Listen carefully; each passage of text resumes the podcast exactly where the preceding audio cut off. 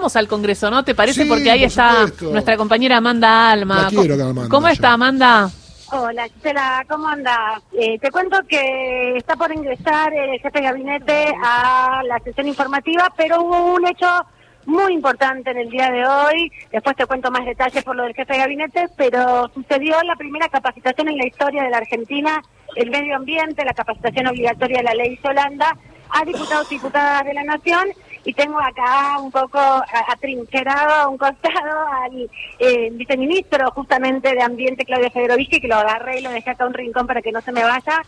Sergio, perdón, perdón, Sergio Federovisky, que lo, lo dejé acá en un rinconcito para que pueda hablar con vos un rato, porque es un día histórico, nunca en la historia de la Argentina había pasado esto, y me parecía que era muy importante porque tiene la intención de cambiar la mirada de los diputados y diputadas a la hora de la constitución de leyes. Eh, justamente, Ley Holanda, Sergio Federovisky, primer inicio de este proceso, contanos tu apreciación primero de este momento tan importante. No, ya es importante porque lo que supone es que todos los estamentos del Estado, no solamente en este caso el Poder Legislativo, sino todos los poderes, deben pasar por una capacitación, no tanto para su formación individual, que de por sí es importante desde ya, sino para interpretar cuál es el rol que les cabe a la hora de gestionar, a la hora de dictar leyes, a la hora de eh, aplicar esas leyes, en el caso del Poder Judicial, entendiendo al ambiente dentro de ese aspecto. Cualquier decisión que se adopte en el Estado, en cualquiera de los ámbitos del Estado, vinculada con cuestiones que parecen ajenas al ambiente, en realidad tienen un impacto en el ambiente. Y por lo tanto, contemplar esa situación y conocer de antemano que esas decisiones van a impactar en el ambiente es un elemento determinante para poder pensar a futuro de otra manera, porque si hemos llegado hasta acá con este nivel crítico en materia ambiental es porque evidentemente esas decisiones han sido mal tomadas. Te dejo en vivo con Gisela Busanich en el piso nacional. Bueno. Hola, Sergio Federovisky, acá Gisela, y te quería preguntar cómo fue la recepción ¿no? de esta capacitación, si estuvieron todos los partidos. Eh, la verdad es que no conozco los detalles del funcionamiento de la Cámara de Diputados, pero por lo que pude ver desde el estrado, había una cantidad importante de diputados, eh, creo yo, de casi todos los eh, bloques, aunque no estaban todos. Ojalá hubieran estado todos los diputados y diputadas. Y, hoy eh, también eh, continúan los focos de incendio en Córdoba, Catamarca, hablan de Jujuy, Entre Ríos, eh, también los del Delta. está, está es una es un momento de, de, por qué se dan esto, estos incendios, porque conocemos por qué el del Delta, ¿no? Que es son intencionales. Lo que tenemos es un escenario desde el punto de vista climático muy crítico, mm. con una sequía que ya lleva tres años y con las consecuencias directas de esa sequía sobre la vegetación, con su estrés hídrico correspondiente. Sobre ese escenario se montan diversas situaciones, algunas que ya hemos hablado y conocemos bien, como las del Delta, con incendios intencionales recurrentes, y otras que aparecen, como en el caso de Córdoba, en el caso de Jujuy, también con incendios asociados a la actividad productiva, con eh, personas que evidentemente no entienden que no solamente está desaconsejado, no solamente está prohibido, sino que es casi una actitud criminal tener el nivel de displicencia tal como para prender fuego en una condición climática como la actual. En ese sentido, ¿cómo trabaja Córdoba? Porque tengo entendido que también una parte de, un impuesto va para, para los bomberos de, de, Córdoba y si están trabajando coordinados con ustedes. Nosotros trabajamos coordinados con todas las provincias y les pedimos a todas las provincias que cumplan con lo que dice la ley de fuego, que es la parte correspondiente a preparar las fuerzas provinciales capacitándolas, formándolas para que tengan posibilidades de actuar ante la emergencia inmediata, cosa que, insisto, establece la ley de fuego. Luego, el Estado Nacional coordina con esas fuerzas y brinda los recursos necesarios en la medida en que las provincias lo van solicitando. Córdoba, así como algunas provincias patagónicas, por tradición, por eh, historia, son efectivamente aquellas que mejor pertrechadas están para poder enfrentar los incendios y por consecuencia aquellas con las que mejor se puede coordinar el trabajo. Sergio, yo sé de tu capacidad porque te conozco, te sigo y sé lo que te importa y, lo, y en el lugar en el que estás y, lo que trabajas. Pero muchos no lo saben y lo que ven por la televisión es incendios, incendios, incendios. Entonces, de alguna manera se genera esa reacción y esa impotencia frente a... Y uno lo primero que dice es, pero ¿qué están haciendo? Tanto las provincias como el ministerio, como la nación. Te, te, puedo responder abriendo el foco? Sí, dale. ¿Por qué no miramos lo que está pasando en el mundo? Sin que mm. esto suponga una excusa, sino, creo yo, un ejercicio indispensable de ubicarse en un contexto determinado. ¿Viste? sí, viste que en Argentina no lo ven tanto eh, eh, así, incluso lo que pasa en la energía también, ¿no? Lo vemos desde el ombligo cuando en, el mundo hay una guerra y, sube la energía, ¿no? Y hay problemas de ayer, energía.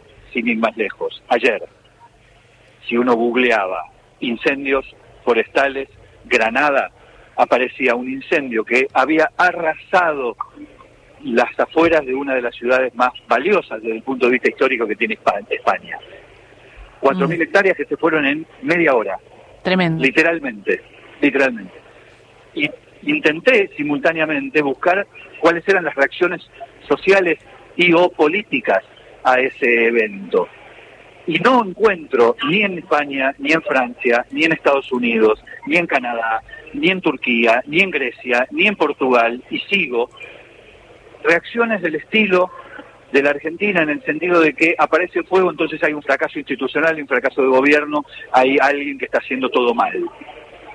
La verdad es que las condiciones climáticas son tan, pero tan increíblemente adversas y tan favorables a la propagación del fuego, que yo, desde el sentido común, más allá de exigirle al Estado lo que el Estado tiene que hacer, obviamente, pondría el foco en aquellos que prenden fuego. Porque si no hubiera alguien que prende fuego, no estaría pasando lo que está pasando. Es tan obvio como eso. Y la verdad es que a veces, hoy me decía un colega tuyo, un colega mío también, porque yo fui periodista mm. durante 30 años, eh, que me escuchaba enojado. Y no debiera estar enojado, pero a veces uno piensa y reflexiona respecto de algunos datos. La dotación de brigadistas y medios aéreos que han estado dispuestos en el delta del río Paraná en este año ha sido récord. Más de 250 brigadistas de manera simultánea y más de 13 medios aéreos operando de modo simultáneo. Nunca en la historia el Estado Nacional había dispuesto, desplegado recursos en esa magnitud. ¿Eso alcanza? No, claro que no alcanza. Las pruebas están a la vista. Pero la diferencia respecto del pasado es colosal. El presupuesto del Plan Nacional de Manejo del Fuego, que está actualmente ejecutado en un 92%, no está guardado en una cuenta en plazo fijo, es 40 veces más en moneda constante, sin contar la inflación, que en el año 2019. Esto es un dato. Sí, esa es una de las gestión, esa es una de las leyes importantes eh, de estos mil días, ¿no? Hablando de la evaluación de, cada que pasó desapercibida. ¿Por qué? Porque esta ley de fuego que se sancionó el año pasado, eh, incluso saca una partecita del seguro del auto que va para el presupuesto, entonces aumenta el presupuesto, pero de una manera dimensional. No solo lo aumenta, Gisela, sino que le brinda al plan de manejo del fuego una libertad en materia financiera y económica que jamás ha tenido. El Plan Nacional de Manejo del Fuego, a partir de esa modificación legislativa, no depende más del presupuesto nacional o de la buena o mala voluntad de determinada gestión de determinado ministro de Economía. Su economía, la economía del Plan Nacional de Manejo del Fuego, ya está predeterminada y ya podemos saber perfectamente cuál va a ser el ingreso que va a tener el año que viene, el año siguiente y así sucesivamente, lo cual además nos permite planificar. Pero claro, esto pasó hace solamente un año y medio. Y, lo último, y, te estoy escuchando atentamente y está bueno que los oyentes también escuchen para tener esta información, que a la hora de planificar, ¿en qué aumentó para combatir el fuego y prevención eh, el, el aumento del presupuesto? Bueno, esto que te acabo de decir de los medios aéreos que hoy podemos desplegar es un dato contundente y claro. Al mismo tiempo hemos distribuido en los 24 distritos un promedio de 50 millones de pesos por provincia, que suman más de casi 2 mil millones de pesos que han sido entregados provincia por provincia para el equipamiento de cada uno de los distritos. Asimismo estamos comprando autobombas, chipeadoras, camiones, camionetas de ataque rápido. Hemos equipado a los bomberos con equipamiento personal después de 14 años que no se hacía. Bueno, todas estas cosas que lamentablemente ante el atraso que efectivamente tenía el sistema, empiezan a notarse con cierto delay. Muchas gracias, Federovisky, por esta charla con Radio Nacional, por estas aclaraciones respecto a los focos y la situación que se está viviendo. Eh, y bueno, muy importante entonces, hoy hubo una capacitación de todos los diputados y diputadas de la Nación por el tema del fuego, ¿no? Y capacitación de medio ambiente, ¿no? La ley Yolanda. Así es. Gracias a vos, Isela. Gracias.